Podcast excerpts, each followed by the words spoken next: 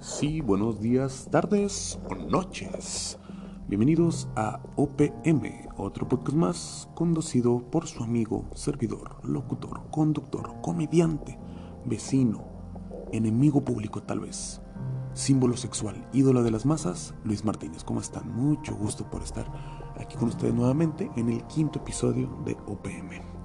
Eh, muchas gracias a toda la gente, gracias por los buenos comentarios, malos comentarios, todo se agradece. Muchos dicen, ¿por qué siempre tienes que estar agradeciendo a la gente? Pues porque soy un profesional, señores.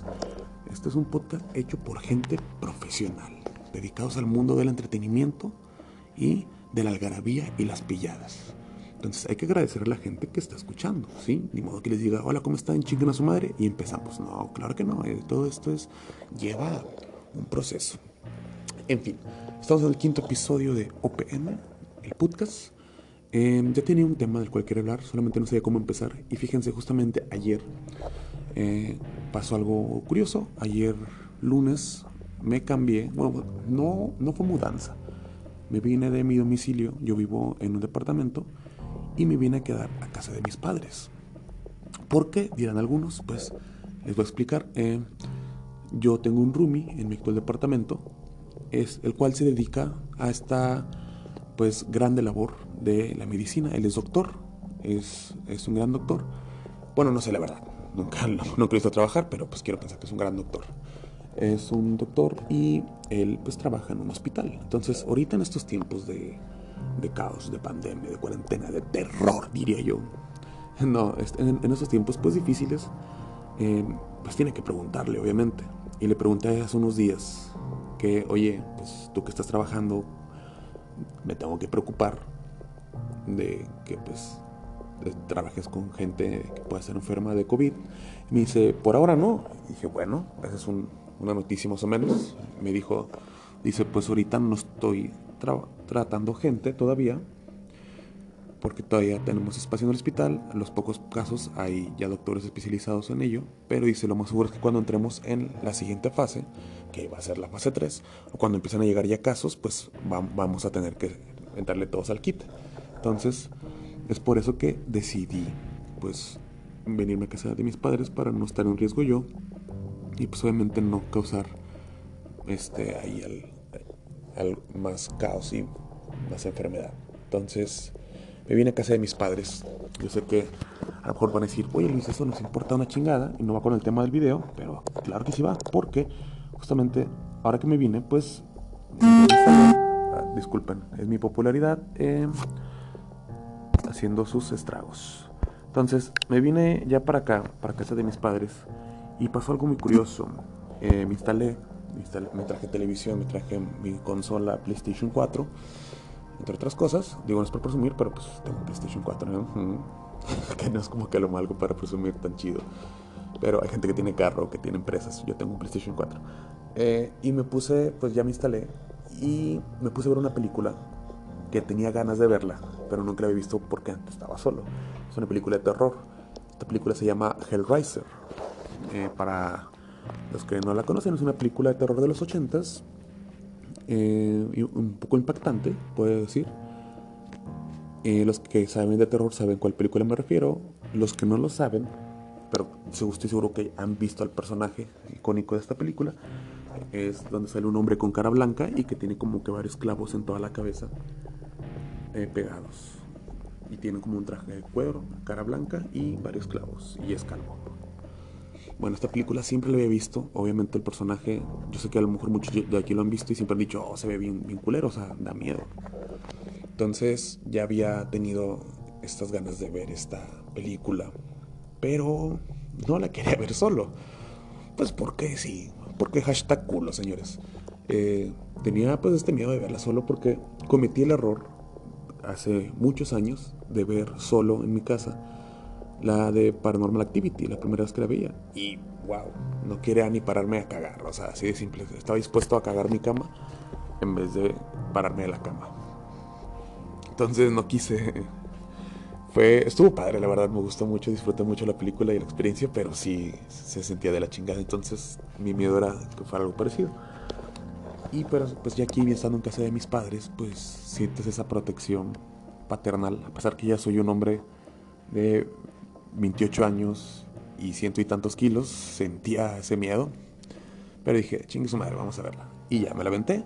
Y no sé cómo decirlo, porque no fue decepcionante, la verdad. No me decepcionó la película, pero no me dio miedo. No me dio miedo. Es impactante.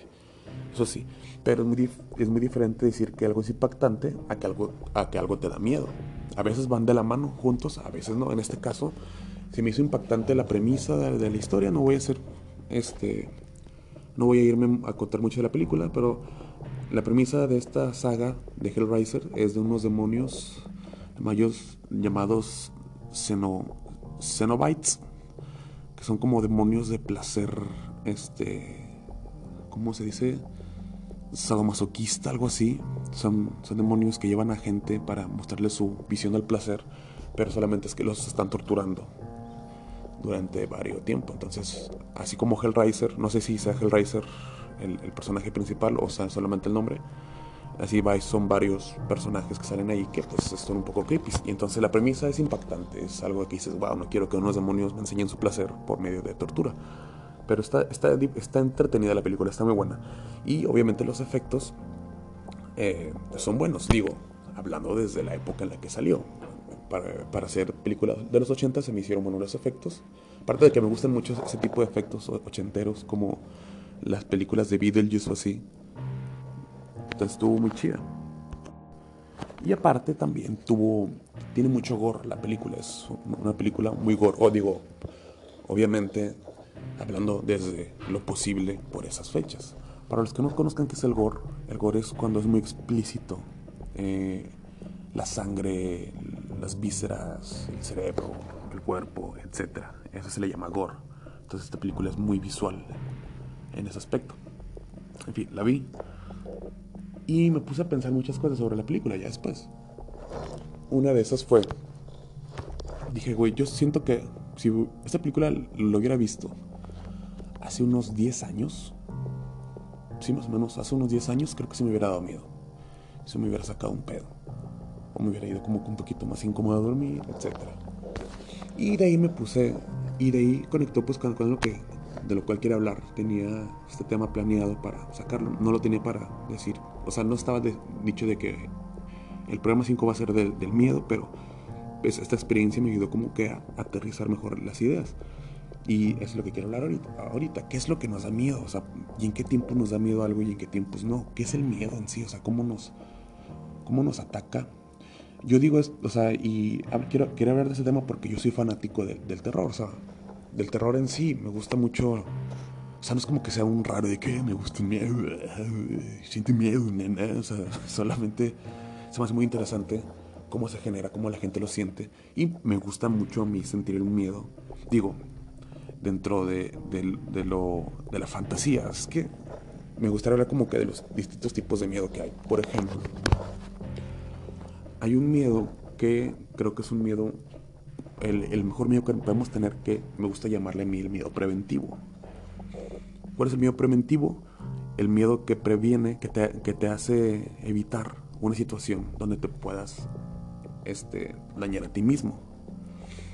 No sé, como les, por ejemplo, porque puede ser de situaciones muy graves a muy bajas. Por ejemplo, una situación grave del miedo preventivo es que te inviten a una fiesta o a un antro de la ciudad que quieras, pero que este antro sea conocido porque en, este abunda mucha gente pues que puede estar metida en el crimen organizado. Sí, no quiero decir nombres, porque a pesar que no hay mucho público, pues para qué chingan a riesgo. Pero sí, un antro, ustedes, de, de, su preferencia, o el que ustedes conozcan, que digan, este antro va mucha gente, muy peligroso digan, ¿qué onda, güey? Vamos, una chévere, hay unas morras, chingo de morras ahí, que la chingada, vamos de pinche culo, vamos. Y, le dije, y tú, no, no, no, yo mejor me quedo aquí con una caguamita en la casa, me echo un puño y me duermo. Y así, no, me pinche culo, vamos. Y ya al final de cuentas deciden no ir. ¿Por qué? Porque te da miedo ir a ese lugar, porque puede pasar algo, te puedes meter en problemas, uno de tus amigos y la llevan todos, o simplemente pueden meterse en problemas otro, otros güeyes y se hace un cagadal y puedes salir afectado tú o tus seres queridos. Ese es, y ese acto no lo hiciste porque tuviste miedo, fue miedo preventivo. En, en, otros casos incluso más, más bajos, ¿no?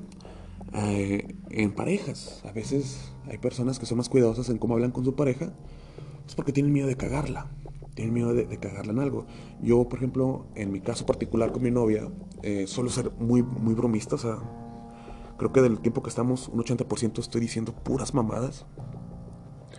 Entonces, en su momento, al principio me trajo, pues no problemas serios, pero sí me trajo dos, tres situaciones que dije, oye, ¿sabes qué? Creo que mm, estoy cagando un poco.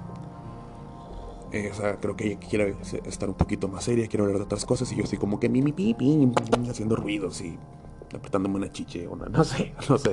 Eh, eh, entonces, no dejo de hacer las bromas, pero trato de saber cada cuándo para evitar un pedo.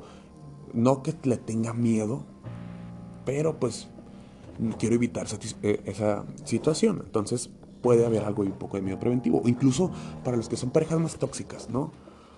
El vato que le da miedo, o sea, que ocupa pensar mucho y hablar muy bien con su novia porque a lo mejor se le, se le olvida un nombre, se le olvida algo o así, y está de que, ¿qué tienes, puñetas? Y pam, pinche putazo en la cabeza, no sé.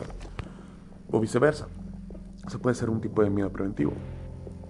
Desde esos tipos de ángulos, con tus papás, ¿no? Que te.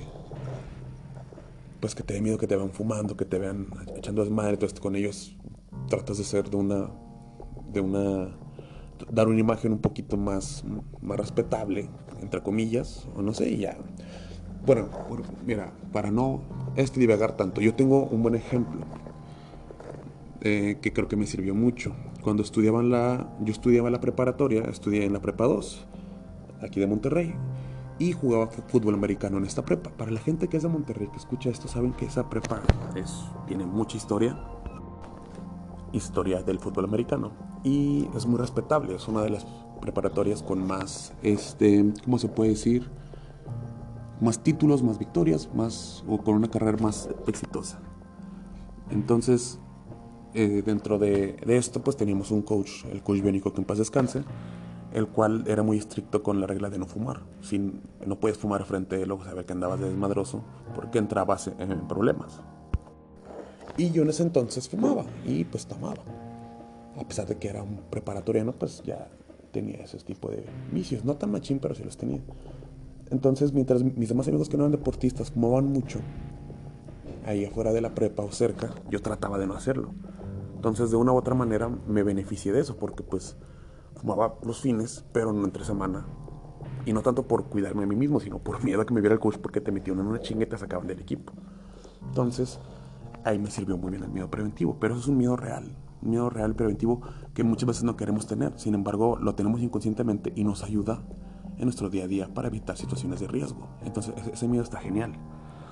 Pero hay otro miedo que es un miedo más caótico y que es que, que conlleva un dolor. este miedo te conlleva un dolor, pues de lo que estamos viviendo ahorita actualmente en la sociedad. O sea, a lo mejor una amiga, una hermana, o tu novia, o tu mamá, eh, el miedo de que pueda sufrir alguna clase de acoso, pues ahorita que lamentablemente eh, está muy presente en, México, pues que digas, oh, puta, o sea, yo por ejemplo, la, última vez que sentí algo, no sé por qué, porque acuerdan que antes de que esta pandemia de la cuarentena vimos muchas noticias muy culeras y muy trágicas. Entonces estaba muy caliente ese terror colectivo y me acuerdo que estaba hasta mi novia en mi casa y se tuvo que ir y tomó un Uber. Entonces yo pues vi cómo agarró el Uber y el Uber dio la vuelta contraria de donde siempre la da y mi mente empezó a trabajar que puta madre, le empecé a marcar y marcar y marcar y no me contestaba. Y él me contestó hasta que estaba en su casa, entonces fueron 10 minutos a lo mucho de, que, de lo que me contestó, pero entré en crisis y dije, no, no, no, no, y fue un miedo muy horrible, un miedo que no, no que quiero tener. Pues, y, y, pues ahorita el miedo que tenemos actualmente con este pedo, que hay incertidumbre, no sabemos cómo vamos a estar, estamos sufriendo, pues es un miedo muy horrible de que apenas te, te duele la pinche garganta, o sea, que todos hemos tenido, a, mí me pasó en la mañana, pues ahora hizo frío, me levanté y me levanté con, un poco de, de este dolor de garganta, con la garganta rasposa y ya, ya, ya sentía a los negros bailando. o sea, es un miedo muy feo, es un miedo que, que, viene con dolor, porque te angustia y te estresa y te quita tu tranquilidad. Es un miedo que, que no deseamos, que nadie desea. Entonces, el miedo que creo que el cual disfrutamos como, como, como seres humanos es el miedo, creo que lo paranormal o, o la ansiedad que nos genera a veces una buena historia, una, este, la ficción, ¿no? Incluso hasta el mismo chisme. O sea, ¿cuántos aquí no les ha gustado? Que no escucha pláticas de la verga, chismes de la verga, de que no, fíjate que ella y su novio tienen un problema y el vato es golpeador y tú dices, no, ¿cómo? obviamente te preocupa, o sea, no, no, no, digo que te guste que golpeen a otras personas, pero es de que no puede ser y qué más, y sientes esa angustia y ansiedad, pero quieres que te den más información, porque al mismo tiempo llena tu enfermiza ganas, tus enfermizas ganas de chisme, y es lo que tenemos todos. Pero vamos a hablar del miedo, el, eh, que es el miedo a lo paranormal, ¿no? a, lo, a lo ficticio. Eh, por eso creo que es la razón por la que muchos vemos películas de terror, eh, nos gustan ver historias de terror, nos gusta leer novelas de terror, incluso nos gusta escuchar historias auténticas de terror, de, terror paranormal. No sé, creo que aquí todos somos fanáticos en su mayoría, muy poca gente he visto, que a menos que ya que pues, sean muy miedosos, disfrutamos tanto estas, estas noches de peda con amigos, estamos echando cervezas y ya ya pasó todo el caos de la peda, ¿no? Ya, ya, ya se besaron todos con todos, ya se pelearon, ya vino la policía, ya nomás quedan tres, cuatro cabrones, cinco, a lo mejor cinco personas, ya bien borrachos, los, los forzados, y ya son las dos, tres de la mañana, están en círculo, quedan pocos cigarros, y empieza, eh, güey, en esta casa, güey. O me pareció un pinche perro comiendo cereal. No sé, o sea, ya empiezan a sacar mamadas, empiezan a sacar historias. Y ya la gente se, mete en ese mood. Y es muy divertido. Creo que de las pedas es de las cosas que más disfruto cuando la gente entra en ese mood de contar historias de terror. Y yo tengo el primo de un amigo, fíjate que el otro día se le apareció un gato con una tabla de Excel dijo que sus cuentas estaban mal. No sé, estoy mamado con el perro con cereal, pero ese tipo de historias de que en, el rancho a mi abuelo se le apareció una niña. No, güey, aquí la otra vez yo iba caminando y una lechuza se me apareció muy hijo de que, ¿qué onda, puta? No sé, lo que sea. Son historias que disfrutamos y que eh, y es el tipo de miedo que nos gusta porque a muchos les pasa porque es, muy este masoquista, este placer. Es, es, eh, eh, es un miedo placentero. Porque muchas personas de que sabemos por ejemplo, yo, yo aquí vivo solo, pues te vas con muchas ideas en la cabeza y, yo vivo solo y voy y me duermo. Y, ay, cabrón, pero bueno, ya con el tiempo ya aprendí a disfrutar. De hecho, yo les confieso, mucha gente que me conoce sabe que tengo esta manía de poner historias de terror, poner videos de terror, de Dross o de algunos bloggers, Mundo Creepy, eh, El Orgullo del Operador, La Habitación Oscura. Son varios bloggers que cuentan creepypastas historias de terror, relatos. Y wow, eso como me relaja mucho. Me da miedo, y, o sea, creo que siento el miedo y me acurruco, me pongo a escuchar y siempre van acompañados de una voz muy tranquila donde están hablando de... En esta casa se aparecían tres enfermeras. Una era dulce y muy blanca.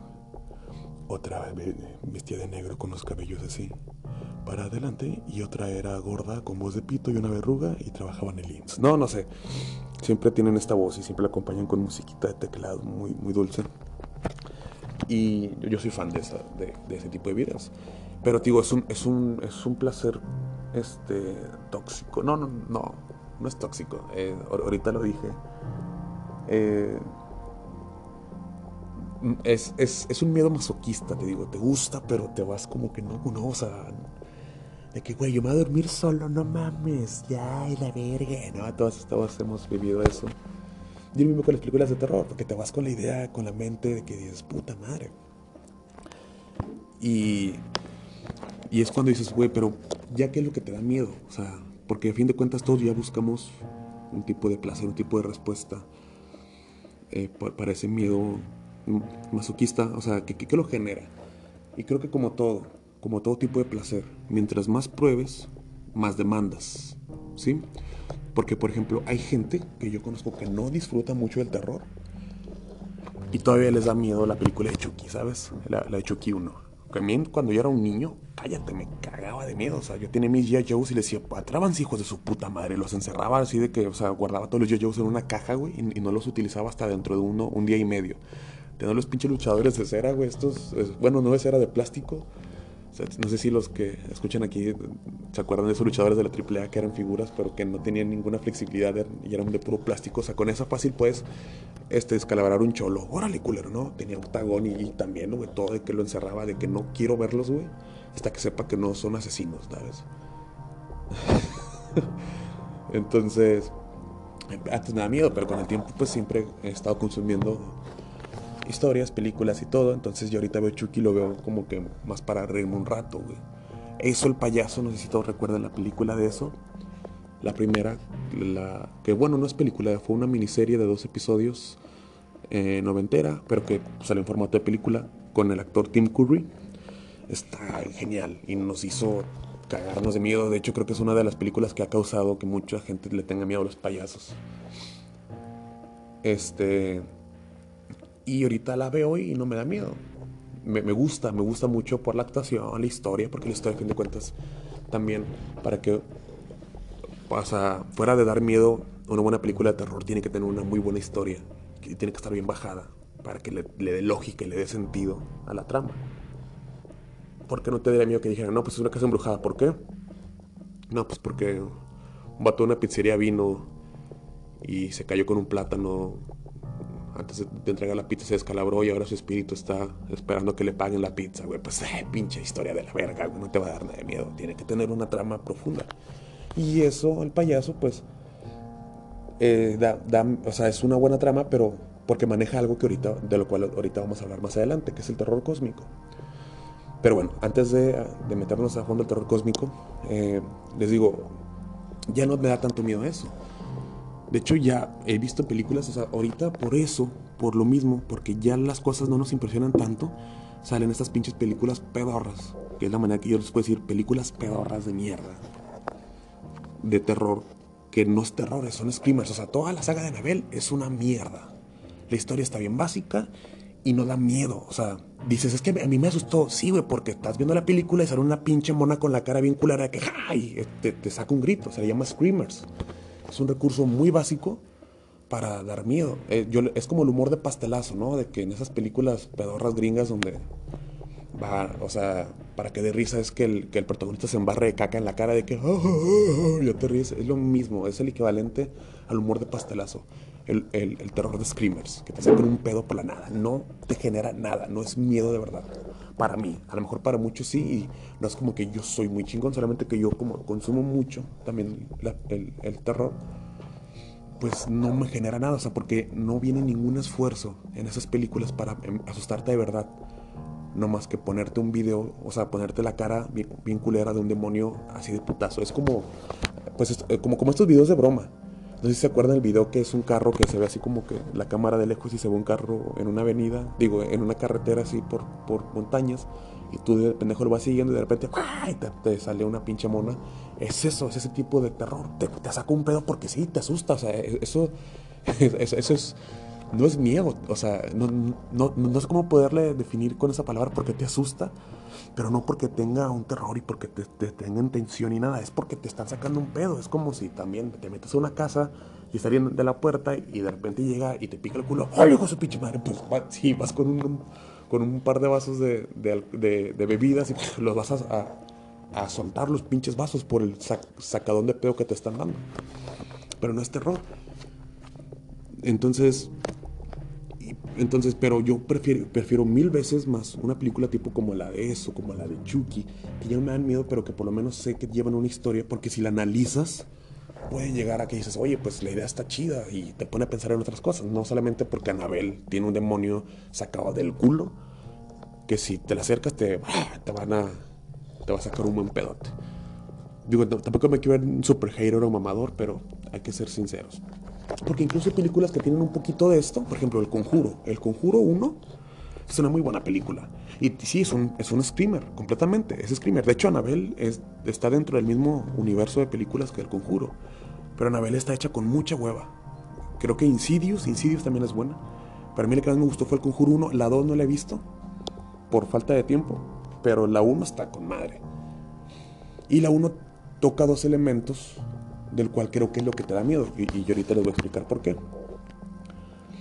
La de El Conjuro es la historia de, de, los Warren, ¿no? La pareja Warren. Que son cazadores. Pues no cazadores a fantasmas, son... Eh, ¿Cómo se les llaman? Bueno, son investigadores de lo paranormal. Tienen, tienen un nombre. Y ellos les hablan, la familia Perón se llama, para que vayan a una casa embrujada, o sea, a una casa en la que ellos se mudaron, donde se aparecen varias cosas. Entonces ellos van y dentro del estudio que hacen en la casa, se dan cuenta que la casa está embrujada por varios espíritus. Eh, de los cuales todos son espíritus atormentados, no son espíritus malos, todos son atormentados por un espíritu que se transformó en demonio, que es Vaneshia, Vanexba o algo así. Era una, bruja que fue linchada, fue quemada por haber matado a sus hijos para un ritual y se quedó ahí el, espíritu ya como tipo demonio, espantando y haciendo su desvergue. Pero eso te lo van explicando conforme va la película. Pero lo que está muy chido de esta película, lo que a mí me gusta mucho al principio, es que sí, tiene dos, tres escenas a capedos, hasta la mitad, creo que es a la mitad porque, pero lo bonito es que nunca ves el fantasma hasta la mitad. O sea, por eso, a mí la película esa me da mucho miedo hasta la mitad. Porque nunca ves el fantasma y siempre está la interpretación y es algo desconocido. Y, cuando, y es el miedo a lo desconocido. Creo que es lo que más, a mí personal lo que más me da miedo. El no conocer algo. O sea, sabes que hay un espíritu, sabes que hay un fantasma dentro de, pero no sabes cómo es, no sabes qué es, no sabes cuál es su intención, no sabes qué pedo. Ya conforme avanza, pero ya te culea. De hecho, la escena, creo que la que todos conocen, la del aplauso, la de. Que le aplauda al, lado de las cachetes. Verga, güey. Yo hasta saqué un puto grito en el cine cuando la fui a ver. Qué buena escena, qué buena. O sea, porque ahí todavía ni siquiera has visto nada. Solamente hay juegos porque la, pelota se ve, pero no, se ve quién la lanzó. O sea, esa incertidumbre de las cosas. Es a mí lo que sí me sacó un pinche pedote. ¿Por qué digo esto? Porque cuando ya le das la cara, o sea, creo que a la mitad de la película se ve el demonio que está arriba del closet, de que qué onda culera, o sea, y ahí sí es un screamer, pero ya de ahí a mí, a mí me deja de dar miedo la película. ¿Por qué? Porque ya vimos el demonio, ya vimos cómo es, ya, ya le dieron cara y rostro a esta criatura. Igual con las de Insidious, empieza bien hasta que ya le pasan la cara, porque cuando ya conoces de antemano el demonio, o sea, el, mal, por lo menos en, en lo paranormal, ya sabes, ya sabes que tiene una debilidad, ya, porque ya empieza a salir una debilidad, una forma de erradicarlo, una manera de salirte de eso.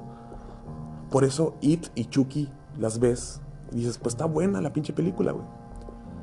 Pero ya desde un principio, o sea, ya es un villano, ya no es un espíritu, es un villano, es un villano de la película. Y, ya, y hay una manera de erradicarlo, hay una manera de chingarlo. Entonces cuando ya tienen eso, pues dices, bueno, ya no hay, ya no hay que esforzarse tanto, solamente disfrutar como, como nos lleva la, la trama. Entonces, eso es lo que a mí, la persona me da miedo. Por ejemplo, hay dos películas muy buenas que creo que dan dos tipos de terror distinto. En la de que salieron hace, ¿qué, fue? Creo que el año pasado o antepasado. Bueno, son tres, pero dos principalmente. Una es la de Hereditary, que creo que aquí en español le pusieron La herencia del mal, no sé. Hereditary es una muy buena película. Hasta el final, el finalito creo que sí la caga. Y voy a hacer spoilers, ¿ok?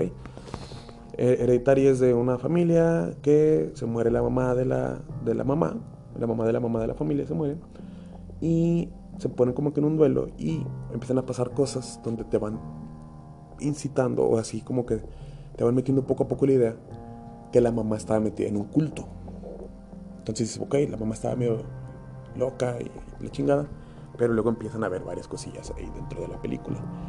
Y hay una escena que me da miedo y ni siquiera es paranormal una escena que supieron transportar un miedo muy real, eh, que es cuando va el muchacho en el carro con su hermana que es alérgica, que, es la tuvo que llevar a una fiesta, el vato tiene que cuidarla, y el güey por andar de, de, cachuflas con unas morras se va, la descuida y cuando regresa su hermana se está ahogando porque comió algo lo que es alérgica. Entonces el vato se la tiene que llevar, la hermana se va ahogando en el carro, el vato va en putiza entonces el vato choca, o sea, el vato se desvía tantito y la hermana sale para agarrar aire de la ventana, o sea, mientras va dando el carro. Y cuando se desvía, la hermana choca con un poste, o sea, choca con un poste a la puerta y le vuela la cabeza a la hermana. Digo, no es como que un miedo tan, tan específico, pero es un miedo que sentí, se me bajó la pinche sangre hasta los huevos cuando la vi. Dije, no mames. Porque es un miedo. Yo tengo una hermana menor y he sentido un miedo. O sea, no similar, no igual, sino es el miedo cuando cagaste tu responsabilidad, ¿no? Mandaste a la verga tu responsabilidad por, por, por egoísta y ahora tienes que afrontar las consecuencias. Entonces, no me pasó un día que mi hermana se me perdió en Soriana de chiquita y hasta que la encontré, pero mientras la encontraba, güey, estaba que me cagaba de miedo porque puta, güey, si este pedo, si no la encuentro, güey, por mi error, güey, nos cambia la vida a mí y a mi familia, güey.